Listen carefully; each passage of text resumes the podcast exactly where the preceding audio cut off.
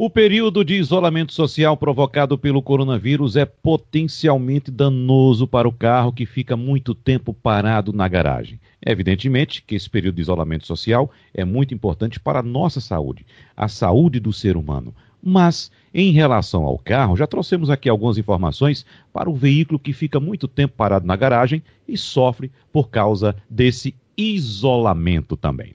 Bom, vamos conversar um pouco mais a respeito desse assunto com o consultor automotivo Alexandre Costa, porque, Alexandre, já falamos aqui a respeito de vários assuntos, de pneus, do carro propriamente dito parado na garagem, de bateria, mas, Alexandre, a respeito dos fluidos. A gente sabe que o carro tem tanto o líquido de lubrificação, no caso o óleo do motor, nós temos o líquido de arrefecimento, a água que fica lá com aditivo no radiador para manter a temperatura do motor no nível ideal e temos também o combustível, a gasolina, o etanol ou o óleo diesel que está lá no tanque, Alexandre Costa. O que fazer em relação a esses líquidos, a esses fluidos, no momento em que agora nós nos deparamos com a possibilidade de volta gradual da economia?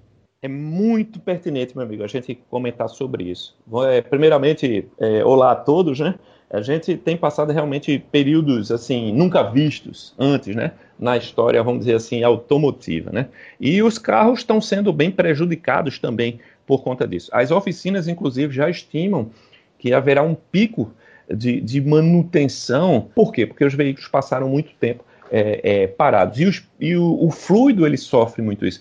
Quando a gente fala de fluido, a gente pensa numa substância no estado líquido, que se tiver muito tempo parada, vai haver um processo de decantação. O que, é que vai acontecer? Ele vai separar em fases, né? Vamos dizer assim, a parte mais pesada fica embaixo, a parte é, é mais leve fica em cima. Então isso vale para vários tipos de fluido utilizado no sistema de, de é, no sistema automotivo. Né? Quando você deixa um motor muito tempo parado, a impureza ela começa a, a, decantar, vamos dizer, e ficar ali, se depositar no fundo do cárter. E passado um período de tempo sem o motor funcionar, a partir do momento que vai dar a partida, a primeira parte que a bomba aspira, né, que é toda bomba que impulsiona um fluido, ela aspira pelo fundo do reservatório, então ela vai aspirar primeiro essa sujeira. Então, o, o, que acontece, Wagner, é que eu posso ter até entupimento de, de, de canaletas né, de circulação do óleo uh, do motor. O próprio combustível ele vai tender a se decantar no tanque, isso é importante que a gente entenda, principalmente dependendo da qualidade, sabe, Wagner, do combustível que as pessoas estão utilizando. Se elas estiverem utilizando um combustível, por exemplo, com adição de água muito grande, que isso é difícil até de perceber durante o abastecimento, mas a água e a gasolina ela se separa né? A água fica no fundo e a, e a, gasolina, por ser menos densa, ela fica em cima. E a bomba de combustível, o que, é que vai acontecer? Ela vai aspirar nos primeiros segundos de funcionamento a água que está ali no fundo do, do tanque. E isso aí termina prejudicando outros componentes da bomba para frente, né? filtro combustível e até chegar no motor. Então, o que é que eu, o que é que eu recomendo é que as pessoas agora, quando nesse período de retomada, sabe, Wagner, é que as pessoas levem o carro para uma oficina e façam uma manutenção preventiva, porque entra, em, entra num aspecto aí preventivo, de antecipar uma revisão. Ah, meu carro, Alexandre, está com 28 mil quilômetros, está para fazer a revisão de 30, passou 60 dias aí parado. Antecipa, não espera não espera fazer os 30 mil quilômetros, né? antecipa e faz principalmente a troca dos fluidos. Tá? Se o seu carro ainda tem direção hidráulica, eu recomendo também que faça a troca do fluido da direção hidráulica.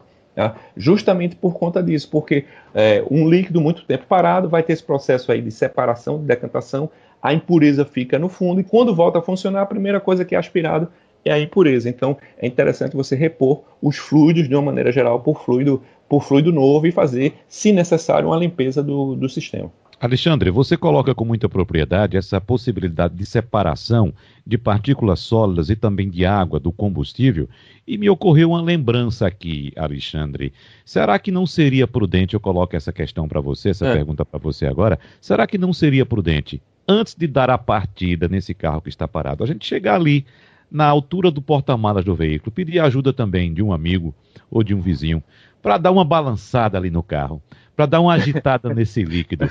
Será que não seria mais interessante? Porque é o seguinte, Fazia... a gente sabe é, é. que a gasolina, inclusive, é, tem um percentual de cerca de 27% de etanol. Isso. Isso, é isso? isso Algumas pessoas, isso. como eu, colocam ainda um percentual maior para dar um equilíbrio de 50% a 50%, 50%, Sim. 50% de combustível de etanol e de gasolina no tanque para dar esse equilíbrio. Então, não seria interessante chegar, dar uma balançadinha para agitar esse líquido, não? Muito, muito bom você comentar isso. Eu sempre pensei você um cara bem saudosista. Eu fiquei imaginando aqui você fazendo isso num Chevette, num Opala. Né? Não deu rei. Assim. Não deu rei, não deu rei. Acontece que é, até seria uma ideia interessante, mas o formato dos tanques atuais, que não são mais metálicos, são, são plásticos, a, a, a configuração interna deles não permite muito que o fluido ele seja agitado justamente para evitar a formação de bolha e evaporação excessiva. Né? E essa evaporação gera emissão de poluentes.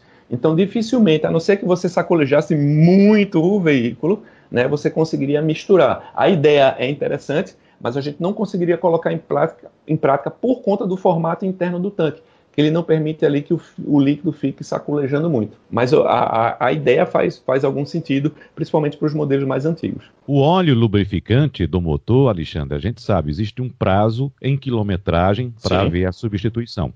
Porém, Sim. há um prazo de tempo também. Né? O óleo ele não pode envelhecer. Se ele passar muito tempo, mais de um ano, eu acredito, ele perde suas Sim. propriedades lubrificantes. Seria adequado também levar o carro imediatamente numa oficina e solicitar a substituição do óleo? Com certeza. O principal dos fluidos, quando a gente fala dos fluidos aqui, estamos nos referindo a tudo que é líquido dentro do, do carro.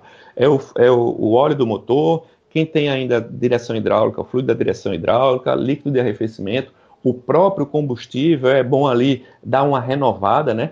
É, fazer um abastecimento, rodar, depois fazer outro abastecimento, entendeu? Para trancar aquele combustível ali. E, e, o óleo do motor, sim, com o passar do tempo, ele vai perdendo as suas características ali. Uma vez, uma vez que ele já rodou no motor, o óleo engarrafado, embalado, fechado, ele tem prazo indeterminado numa, numa, numa prateleira. Mas a partir do momento que você coloca ele dentro do motor, que tem contato com resíduos de combustível, com resíduo do óleo velho, ele começa a degradar. Se ele passar muito tempo, o que acontece é que ele vai terminar é, formando borra e aí dificultando a partida do motor, né? gerando até problemas de lubrificação relativamente é, é, complexos. Outro ponto importante, Wagner, sabe que é? Os eletroinjetores. Em alguns veículos eu vou recomendar aqui, principalmente para quem usa 100% de gasolina, que os eletroinjetores, se ficarem muito tempo parados, o próprio resíduo da gasolina, né, que a gente chama de goma, ela, ela vira uma borra ali no injetor, que é uma pequena agulha que tem um furo tão pequeno, tão pequeno,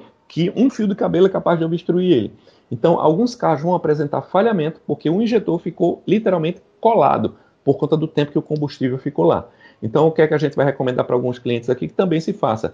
Encher o tanque com combustível novo, trocar o, o, filtro de combustível e fazer uma limpeza nos injetores. Isso também vai ser muito importante. Para a gente encerrar, Alexandre, em alguma situação é mais prudente, antes de pensar em dar a partida a um carro que está parado há muito tempo, é mais prudente chamar o reboque, levar o carro para a oficina? Em qual situação isso seria recomendável? É, é uma pergunta bem interessante, Wagner, bem interessante. É, vai depender muito do tempo que este veículo ficou e do combustível, né? Porque, por exemplo, se você coloca gasolina, é, a gasolina tem um tempo de vida útil em reservatório bem menor do que a do álcool.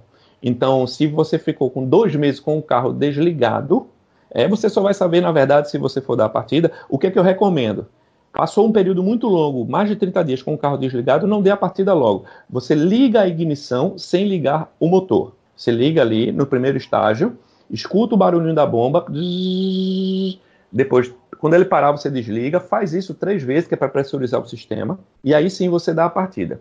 Se quando você for fazer esse teste, a, a não escutou nem o barulho da bomba, possivelmente ela colou por conta do combustível que envelheceu dentro dela. Aí é colocar o carro no reboque e não forçar. Alexandre Costa, mais uma vez, muito obrigado, um abraço para você e até a próxima. Um grande abraço e até a próxima.